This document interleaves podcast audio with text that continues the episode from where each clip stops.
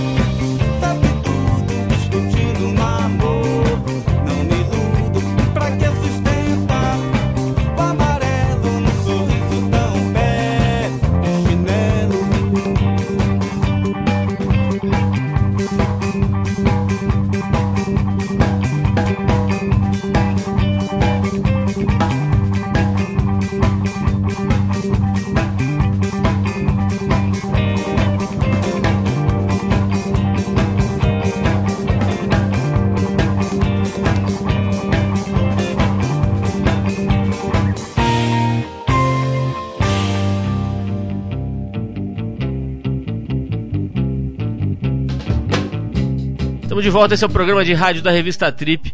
E como o pessoal que acompanha o nosso programa e a revista deve saber já, no último dia 18 aconteceu a cerimônia de entrega do prêmio Trip Transformadores, que prestou uma homenagem a brasileiros que dedicam suas vidas, boa parte dela pelo menos, para melhorar a realidade e a sociedade brasileira. Você confere agora algumas dessas pessoas, alguns desses homenageados, contando quais são as suas expectativas e seus planos para o próximo ano agora. Vamos ouvir.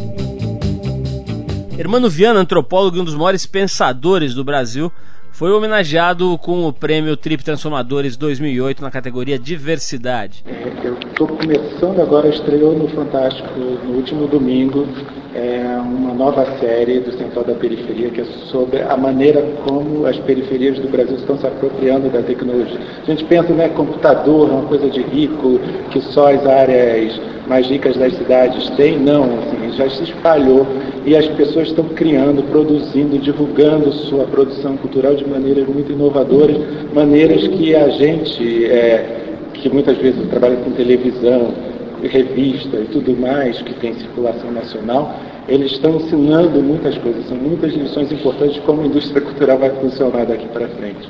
Então, acho que esse é foi o início. Estou terminando o ano e iniciando um grande projeto que vai dar muito fruto daqui para frente. E a conexão disso com tudo o resto que eu faço, com o Vermundo, com, com as coisas de escrever e de pesquisar, etc., é, que torna a vida diversa e bacana e alegre. Jair Ribeiro, idealizador da ONG Parceiros da Educação, que une empresas e escolas para fazer com que as empresas adotem essas escolas de Estado em São Paulo, foi homenageado com o prêmio Trip Transformadores 2008 na categoria Saber. A gente quer dobrar o número de escolas, no mínimo. Vamos ver se a gente consegue chegar a 150, 200 escolas uh, da periferia adotadas por, por empresários. E isso aqui acho que certamente vai ajudar a difundir cada vez mais o projeto. Nós temos hoje mais de 100 escolas já cadastradas, aguardando empresários.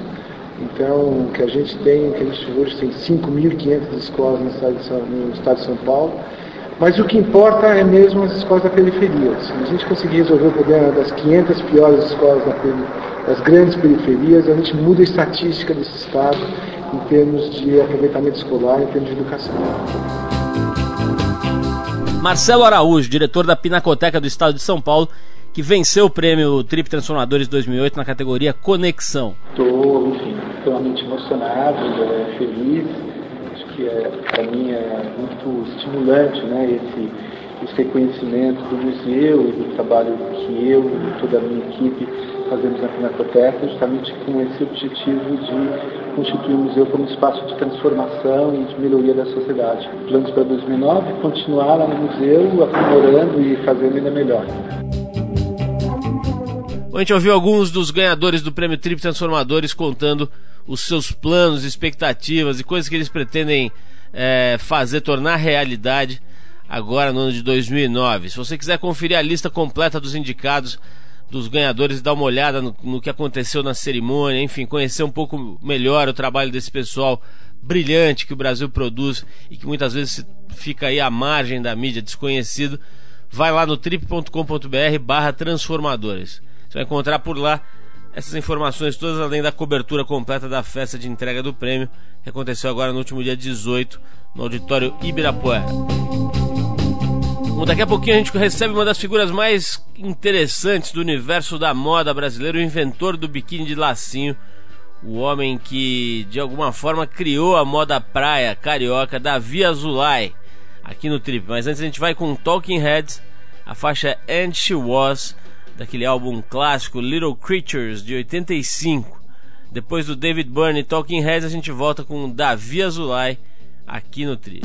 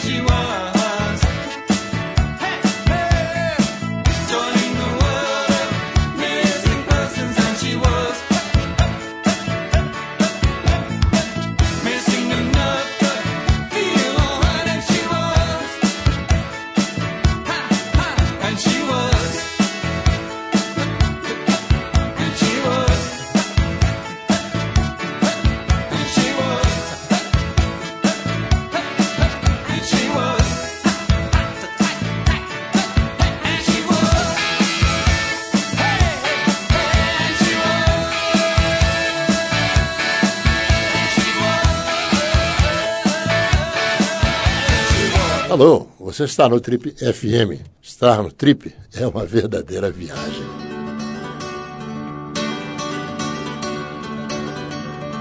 Ele nasceu no Pará e se mandou para o Rio de Janeiro no fim dos anos 60. Desembarcou em Ipanema aos 12 anos, na companhia do irmão mais velho. Com a genética da mãe, a Dona Sol, bordadeira de mão cheia, correndo nas veias do, do nosso convidado de hoje, com o tempo, e cada um a seu modo, eles se tornaram, ele e o irmão, personagens centrais da moda carioca entre as décadas de 70 e de 80. Enquanto o irmão, que tinha uma forte ligação com o mundo da moda, costurava, bordava e começava a se destacar com a marca San Sebastian, e suas calças e jaquetas jeans customizadas, nosso convidado de hoje foi para a praia. Literalmente, com dois pedaços pequenininhos de tecido jeans, ele criou o primeiro biquíni de lacinho.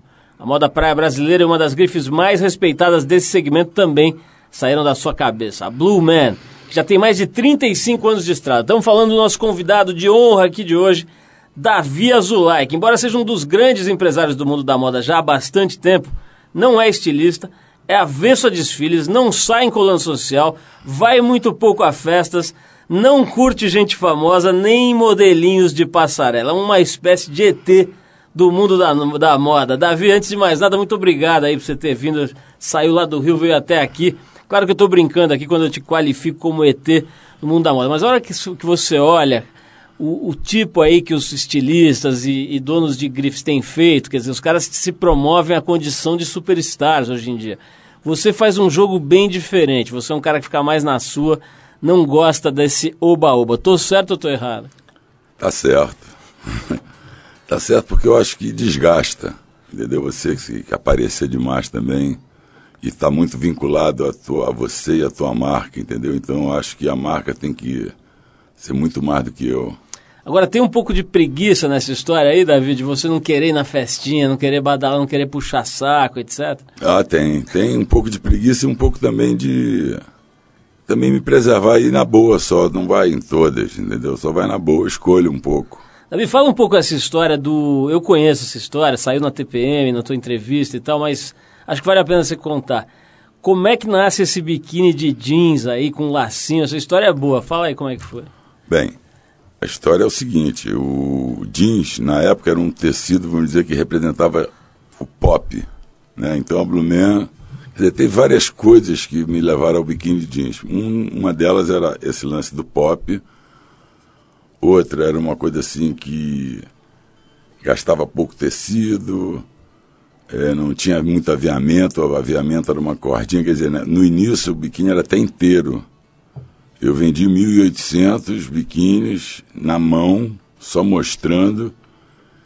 Nem eu, nem o meu irmão, nem o cara que fabricou os biquínis se deu conta que o biquíni era horroroso, não vestia ninguém. Aí eu entreguei os primeiros, quando eu entreguei, cheguei em casa para buscar mais, já tinha um telefonema. Pô, Davi, o biquíni não passa nem no joelho, para no joelho, que isso? Na época não tinha elastano, o biquíni era duro, entendeu? Então eu batalhei, batalhei, batalhei, até que um amigo meu falou assim, pô, meu irmão, que isso? Corta aqui, corta aqui, bota duas, duas cordinhas, vai vestindo todo mundo. Aí o cara botou o ovo de colombo em pé, né? Agora vem cá, tem uma, uma parte da história que eu acho que você esqueceu de contar aí, que você roubou o projeto do teu irmão, é isso? Então, lá em casa era uma usina de ideias. E eu não, eu na realidade, eu nunca me propus a ser estilista nem ser o cara, entendeu? Eu queria ser o cara do comércio, o cara que ia organizar a coisa toda para funcionar, que o Simão nem, nem na época, nem cedo, nem mais tarde conseguiu, né? Ele sempre se enrolava na, na administração, no dinheiro. E eu tinha essa vocação de querer botar o concreto nas coisas. E ficava ali. Quando o Simão chegou, eu, eu recebi o cara na minha casa, deixou os biquínis, Simão tá aí? Não. Pode deixar comigo. Eu olhei, eram os biquínis de jeans. Falei, ah, que isso, não vou esperar o Simão chegar não. Saí e vendi. Esperei ele chegar, quando ele chegou, eu falei, o cara deixou isso aí pra ti. E. E aí? Ele, ah, deixa eu ver, não sei o quê. Eu falei, vai vender por quanto? Ele falou, ah, pensando em 35 cruzeiros na época, né? Eu falei, mesmo, então tu vai me dar 10 que eu vendi por 45. Aí o cara teve um ataque de pelanca lá, ficou pô, estressou todo, não sei o que. Ah, não aguento mais, não sei o que, pega tudo que é meu. Eu não entendi nada, né? Falei, tá, me estressei também, falei, pô, fica com essa porra pra ti, acabou, deixa pra lá, entreguei os pedidos pra ele, 1.800 biquínis. Mas o Simão era mais do ciúme do que da, da raiva, né? Ele não tinha essa vocação. Então ele passou a raiva, ele acalmou, chegou lá com 600 biquínis pronto, falei, entrega aí. Só que eram todos com defeito.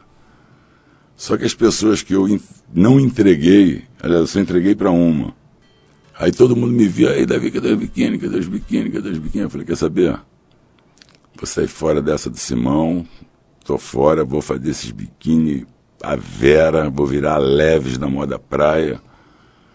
Aí pronto, encarnei numa de fazer biquíni que eu achei que era uma maneira de eu me ver livre da moda, eu me garantia nesse lance, sabe? Eu não precisava de muita frescura, colarinho, punho, pence, aquelas coisas todas que a moda precisa acessório, fecha-clé. Falei, pô, isso aqui é um produto que eu me garanto. Isso é um produto nacional, quer dizer, aí eu já deslumbrei tudo, né? Eu falei, pô, o Blumen vai ser o moda praia, melhor do mundo, não sei o quê. Aí nasceu o Blumen assim. Ó. Davi, tem, tem uma. Vamos voltar um pouquinho no tempo, que eu contei aqui na tua biografia, começando o programa, que vocês vieram de Belém do Pará para o Rio, né? Como é que se deu essa migração? Aí você com 12 anos teu irmão com 16, né? Como é que vocês decidiram, por que razão vocês decidiram sair do Pará e vir para o Rio de Janeiro? Porque a minha família já estava toda aqui, assim, uh, tios, toda a família da minha mãe já estava aqui e até do meu pai também. E de quando a gente vinha passar férias no Rio, a gente ficava pirado, né? Adorava o Rio. Aí, vamos pro Rio, vamos pro Rio. Meu pai era corretor de seguro em Belém, não... falou, ó, Aqui vocês vão ter estudo, comida, casa. Lá eu não garanto nada. Aí eu falei, então tá bom. Aí eu fui morar na casa da minha tia. E meu irmão na casa da minha avó. Aí viemos pra cá, ralamos, não sei o que. O Simão sempre naquela de se vestir bem, comprar roupa fina. Então ele sempre inventava alguma coisa para ganhar um dinheiro para poder comprar uma roupa, sei lá, na loja melhor que tinha. Nisso começou, pintar conga, pegava aqueles conga, pintava, fazia cinto bordado, fazia camiseta cacharel bordada, calça tacheada, e foi, foi pintando esse movimento até que ele foi para esse lado da San Sebastião, que era uma roubada, e eu fui para Blumen sozinho, e ele três anos depois faliu lá com a San Sebastião. Davi, como é que era? O que, que você pode falar pra gente? Quer dizer, moçada que está ouvindo o programa e que não conheceu o Rio de Janeiro nessa época, anos 60, anos 70. Como é que era? Quer dizer, o que, que, você, o que, o que, que te inspirava naquela cidade, naquela, naquela comunidade, vamos dizer assim, é, é, que de alguma forma está no DNA da tua marca? Olha, nesse momento que eu abri a Blumen era o auge do Pia. Então era sexo, drogas e rock and roll. A Blumen até nasceu mesmo numa viagem de ácido ali no Pia, viajandão. E Blumen, biquíni, vou conquistar o mundo. E era momento, né? Porque você ali no Pia, você via que, que não tinha ninguém fazendo moda praia. Já tinha ali o Simão fazendo roupa, já tinha o Mauro começando, tinha o Luiz de Freitas. Já tinha um movimento de moda, mas todo mundo indo para roupa ninguém foi para a praia. E eu notei na época que todas as gatinhas mais bacanas dali do Pia, elas usavam calcinha íntima, Eva, preta, e, a, e o sutiã de chitão, mandado fazer em costureira. Então eu falei, pô, não tem ninguém na parada. Vou entrar sozinho. Entrei sozinho.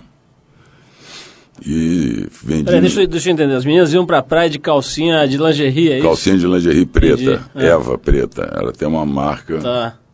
E assim, aquele dedinho Quer assim. Quer dizer, não, não existia biquíni mesmo? Não, existia assim, da. Da. Sei lá como é que é. Aqueles de Miss, né? Isso, Sei. da. Catalina. Catalina. É, Catalina. É. Existia outras marcas, mas não não tinha esse lance de moda, entendeu? Eu, quando cheguei aqui em São Paulo, então era. Era roupa de banho só. Que tinha. Exatamente, roupa Entendi. de banho, não tinha moda não. Davi, a gente vai falar mais dessa época aí, desse começo da, da tua marca, dessa época do Pia no Rio, dessas coisas todas, mas eu vou tocar agora uma música que é mais ou menos dessa época, a gente está falando dos anos 70, vou tocar uma música de 1973.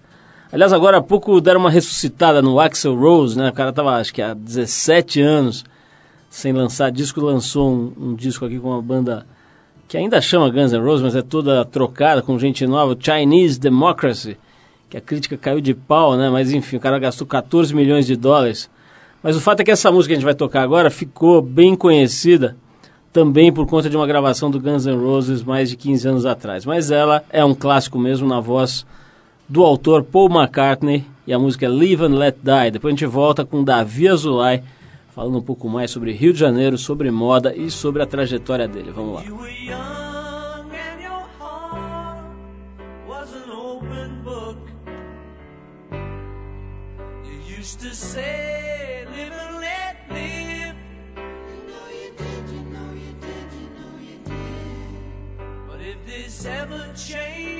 world in which we live in makes you give in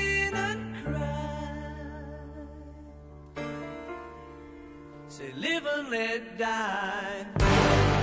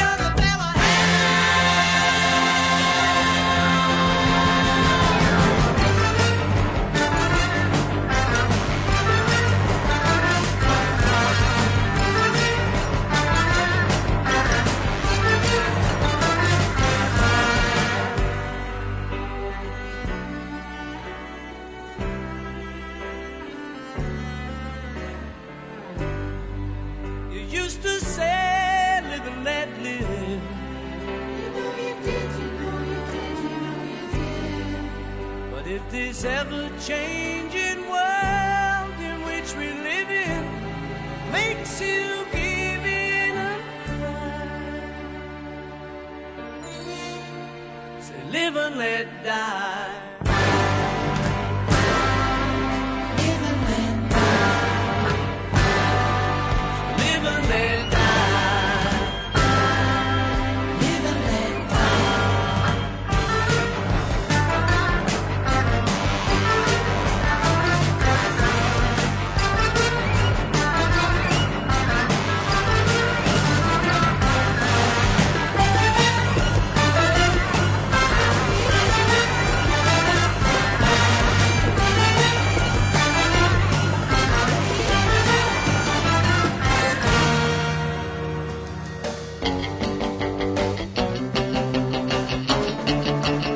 Estamos de volta, esse é o programa de rádio da revista Trip, hoje conversando com o criador de moda, um homem que está à frente de uma marca importante há mais de 35 anos, fazendo roupas maravilhosas para as mulheres, especialmente, tem para homem também, mas para as mulheres especialmente, que são os biquínis da Blue Man, Davi Azulay. Davi, a gente está falando agora dos anos 70, lá no Rio, você falou do auge do pier e, enfim, do sexo, drogas e rock and roll, como você disse. Agora tem também o seguinte, né? Era a época da repressão no Brasil, né? O auge da, da, do, daquele momento cinzento da história do Brasil. Isso pegava na sua turma, em você, de alguma forma, ou vocês estavam completamente em outra praia? Alienado politicamente. A gente, aliás, eu tinha alguns primos meus, uma prima que foi presa, torturado, mas não era a nossa praia. Aliás, eu até, até tentei numa época só para dar porrada em polícia, eu tentei entrar num, num, grupo lá, mas ninguém mandou ler uma porrada de livro. Eu falei, voltei lá, leu o livro, falei, não, então tchau. Escuta, o, o, você comentou agora dessa, dessa tua viagem e tal, quando você começou a pensar na Blue Man. Mas esse nome, como é que é? Tem, hoje tem um grupo lá, lá nos Estados Unidos, né? Eu acho que, que é uma espécie, de, uma espécie de, de, teatro de performance. Mas acho que a tua marca é muito hum, antes disso, né? Muito antes. De onde veio essa, essa ideia do homenzinho azul? Olha, veio dessa vocação de fazer biquíni. Eu achava que eu ia fazer biquíni de jeans pro resto da vida, então Blue Jeans, Blue Man eu amava essa marca na época que eu vim até em São Paulo, comprei aqui na, numa loja que tinha na Augusta, Krypton, é, Kleptomania. Sei. E tinha altas calças, New Man.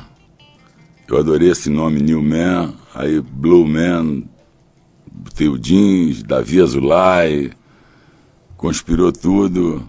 Na época também rolava esse Blue Chair, que era um AC de primeira qualidade. Então tudo foi. Várias a... fontes de inspiração, então. Várias fontes. O, o, Davi, tem uma, uma história que eu acho que vale a pena a gente comentar, que é a seguinte. É, recentemente, na revista Época Negócio, saiu publicada um primeiro trecho de uma longa pesquisa de uma, de uma estudiosa, de uma cientista chamada Betânia Tanuri. Ela e outras pessoas fizeram uma longa pesquisa com empresários aqui no Brasil. E entre os outros dados impressionantes dessa pesquisa, que essa pesquisa revelou, ela traz o seguinte: 84% dos empresários brasileiros são infelizes.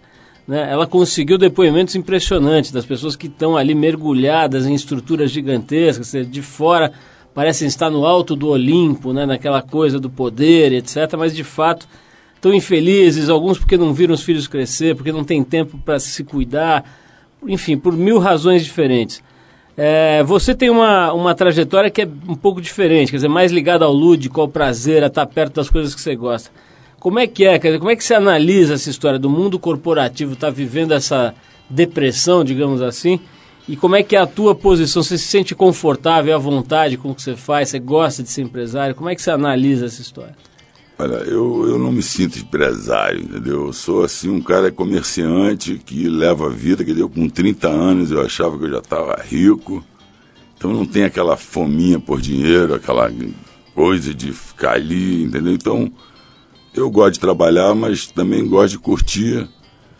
Não levo tão a sério assim, entendeu? Para me estressar. Eu vejo assim, até aqui alguns amigos meus em São Paulo, porra, meu, o negócio de costureira é uma racinha, o cara fala mal de quem dá o pão para ele. Quer dizer, então o cara tá estressado mesmo. Quer dizer, uma semana de venda ruim parece que o cara tá pobre.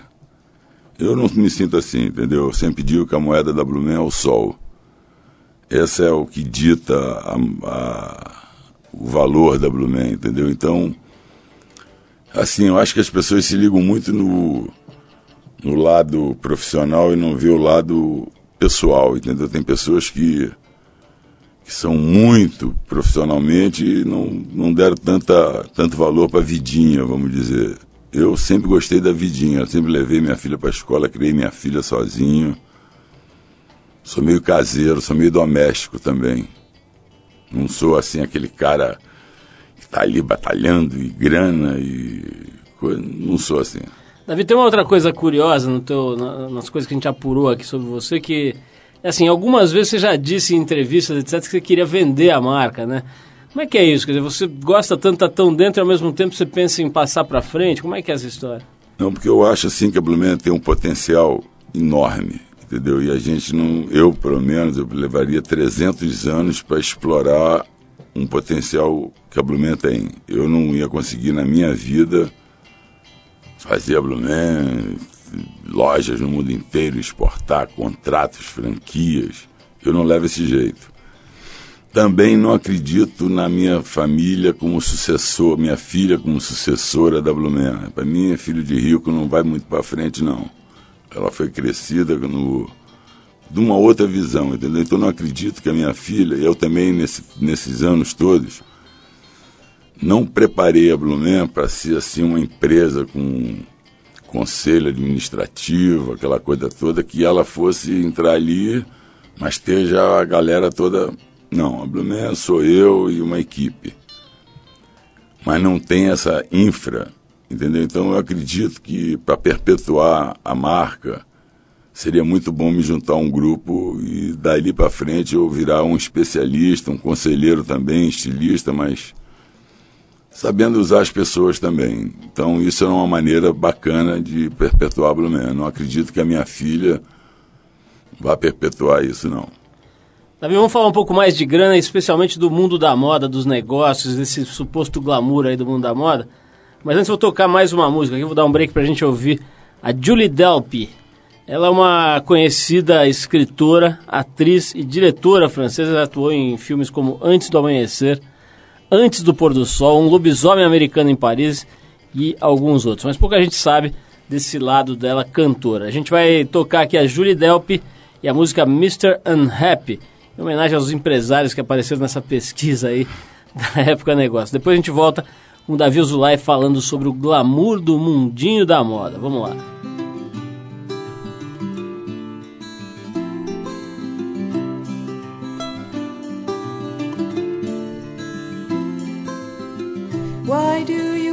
Me to be what I could never be? Why do you want me to act like I was another man? You always say I'm crazy. Then why do you stay with me? Oh, tell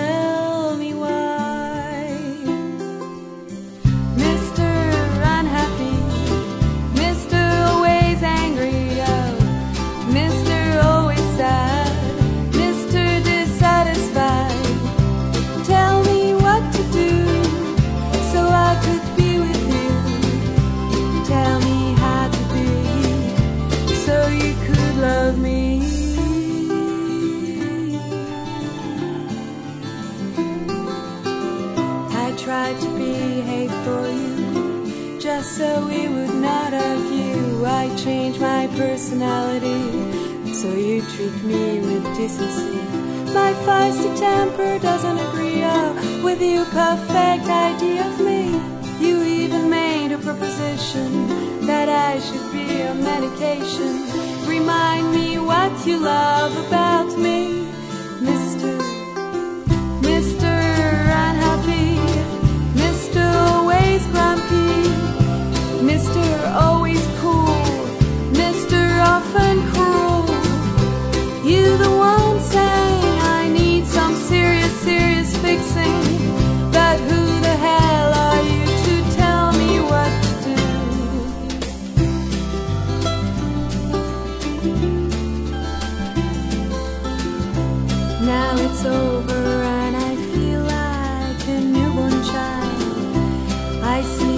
and beauty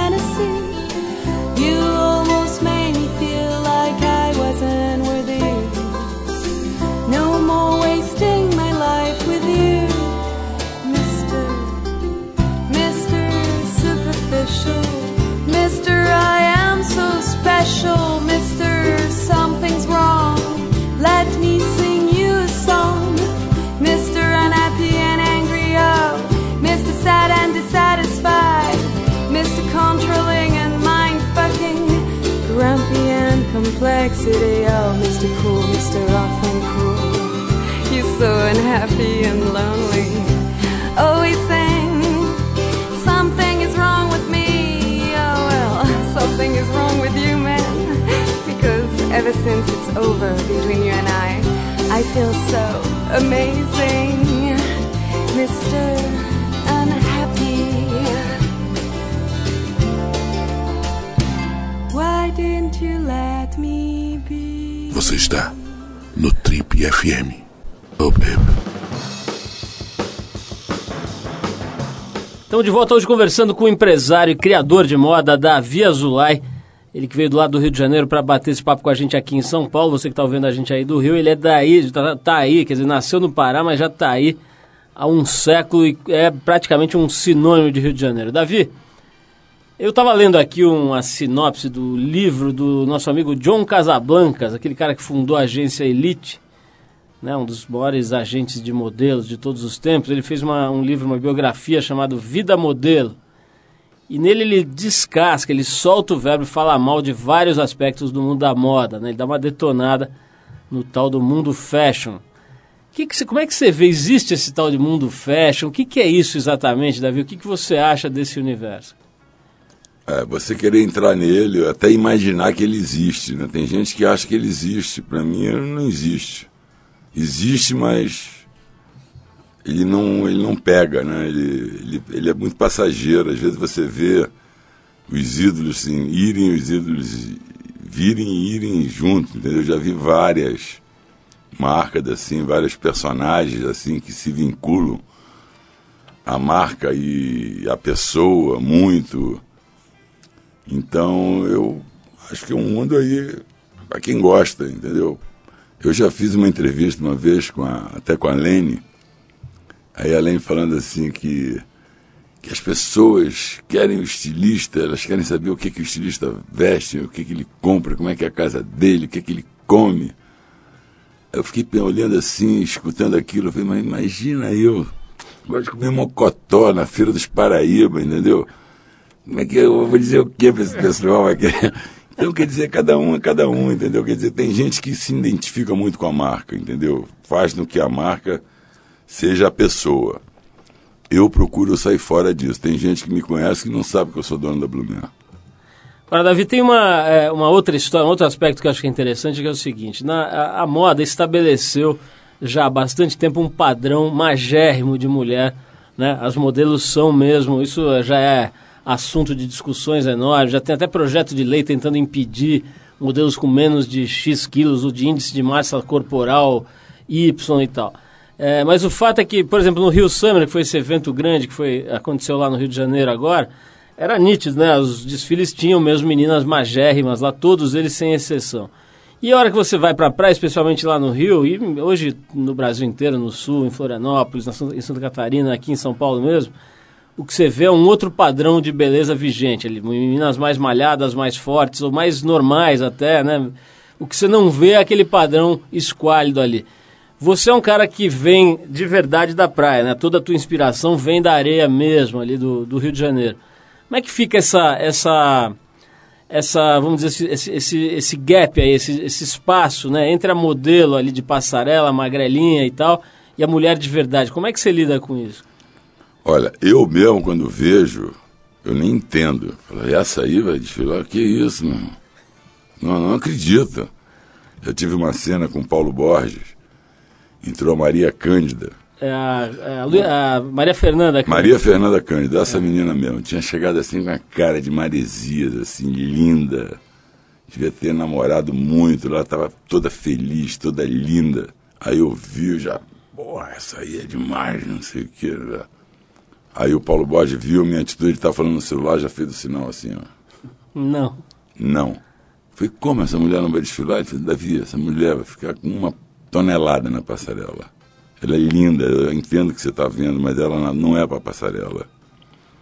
Aí depois dela veio a Ana Cláudia Michel, que tinha 15 anos, era uma largatiçazinha branca.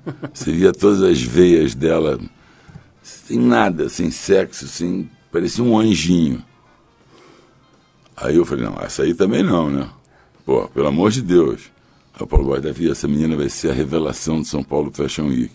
E foi. Quer dizer, eu acho que o olhar de um styling é completamente diferente de um homem. Eu levo cada dura quando eu desfilava no Rio. Os caras falam, ô irmão, como é que tu bota essas merdas na passarela, rapaz? Mulher magra, não tem nada. Pô, quanta mulher gostosa que tem aqui no Rio, como é que tu bota essas mulheres? Eu falei, não sou eu que boto, meu irmão, para com isso. Você é caras que entendem mulher é viado, rapaz. Agora vamos falar de uma pessoa que eu acho que você gosta muito, que é a Dona Sol, né? Ela era já, de alguma forma, inspiradora, sua mãe, né? Inspiradora. Ela costurava, é isso, Davi? Minha mãe bordava, costurava, fazia. Agora, eu, eu li em algum lugar que ela fica passeando pela sua fábrica e jogando açúcar em tudo. Deve ser a, deve ser a, a maravilha das formigas ali da tua fábrica. Que papo é esse, ela, dela açucarar a sua empresa? É, ela acha que é açucarando a vida, né? Ela tá ali, na realidade, ela joga açúcar na passarela, joga açúcar na loja e, velho, Dona Sol, por favor, vem aí. Agora mesmo eu tava na Lorena, William, porra, Davi, Dona Sol joga açúcar e tudo quanto é loja aqui, ela nunca veio aqui, pô, manda, manda ela mandar um embrulhinho de açúcar pra cá. Davi, falando em jogar açúcar para as coisas melhorarem, não dá para falar com um cara que está à frente de negócio e tal sem comentar desse momento meio maluco aí, único, né, na história, tal dessa tal crise financeira mundial. É que é? Você já viveu 500 dessas, né? Que é, pô, 35 anos na frente de uma empresa no Brasil, você já viveu no mínimo uma meia dúzia de reveses violentos, né? Crise da Rússia, apagão, é, projeto Collor, a, a, o confisco da, da, da, do, do dinheiro das pessoas e tudo mais.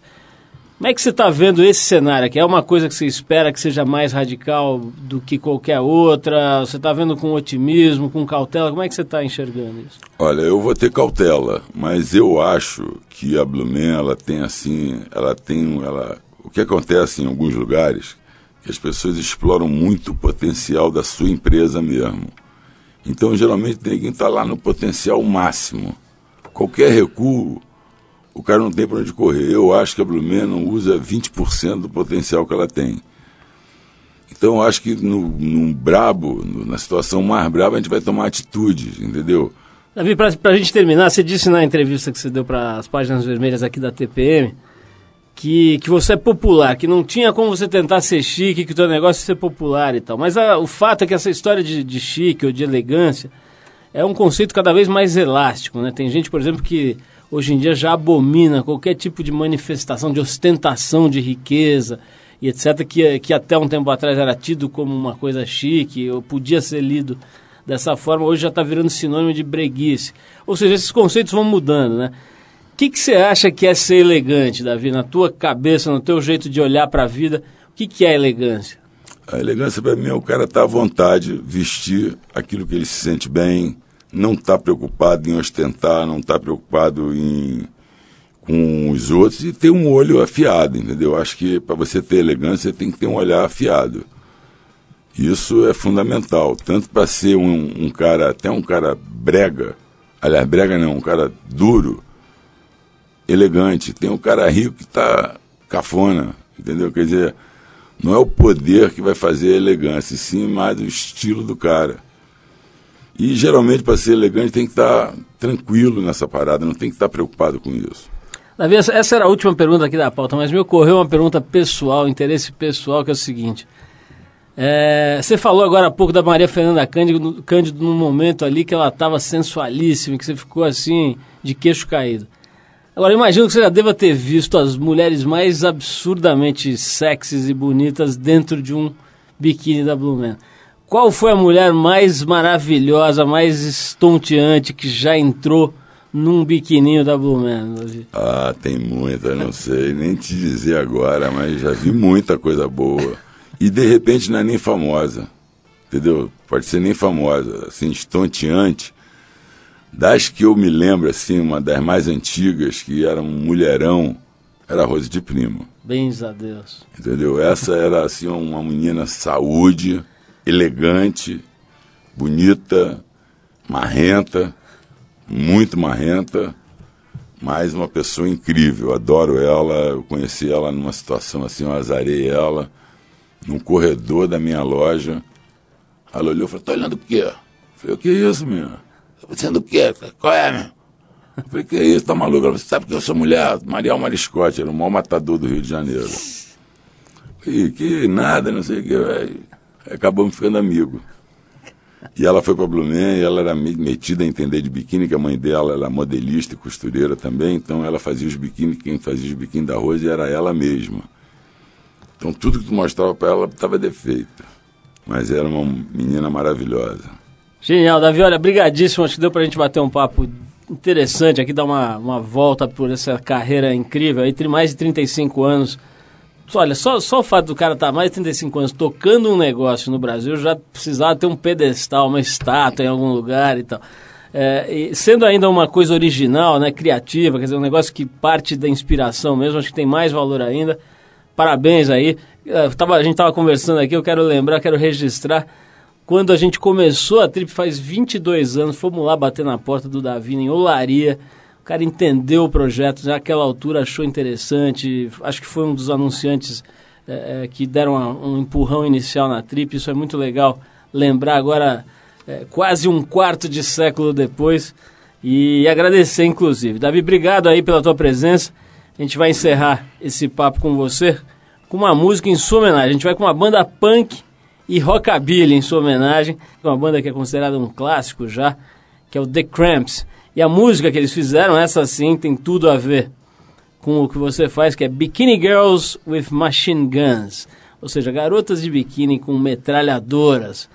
Do álbum que devia ser mais ou menos a Rose de Primo nessa época, né? Isso mesmo. do álbum Stay Sick de 1990 dos The Cramps. A gente vai com Bikini Girls with Machine Guns em homenagem aqui ao Davi Azulay. Valeu, Davi.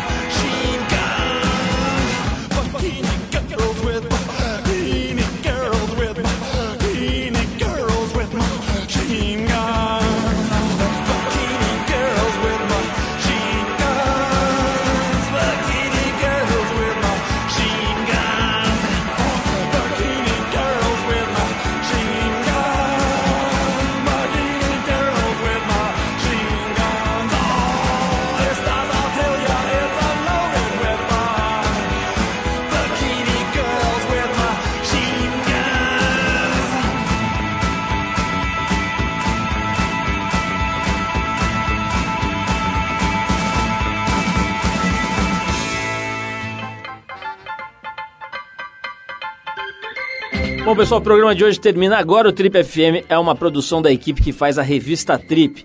A apresentação é de Paulo Lima, participação excepcional de Arthur Veríssimo, coordenação de Endrigo Kiribras, produção e edição Alexandre Potashev, trabalhos técnicos Marco Pauliello. Para falar com a gente, é só escrever para radio@trip.com.br ou então, se você quiser entrar no nosso site, vai lá no tripfm.com.br. Lá, além de poder dar sugestões de músicas e de convidados, você vai encontrar um arquivo bem interessante com os nossos programas em diversas épocas aqui, os mais recentes, os mais antigos, para você ouvir ou para baixar no seu tocador de MP3. Na semana que vem a gente volta nesse mesmo horário com mais um Trip FM por aqui. Abração e até lá.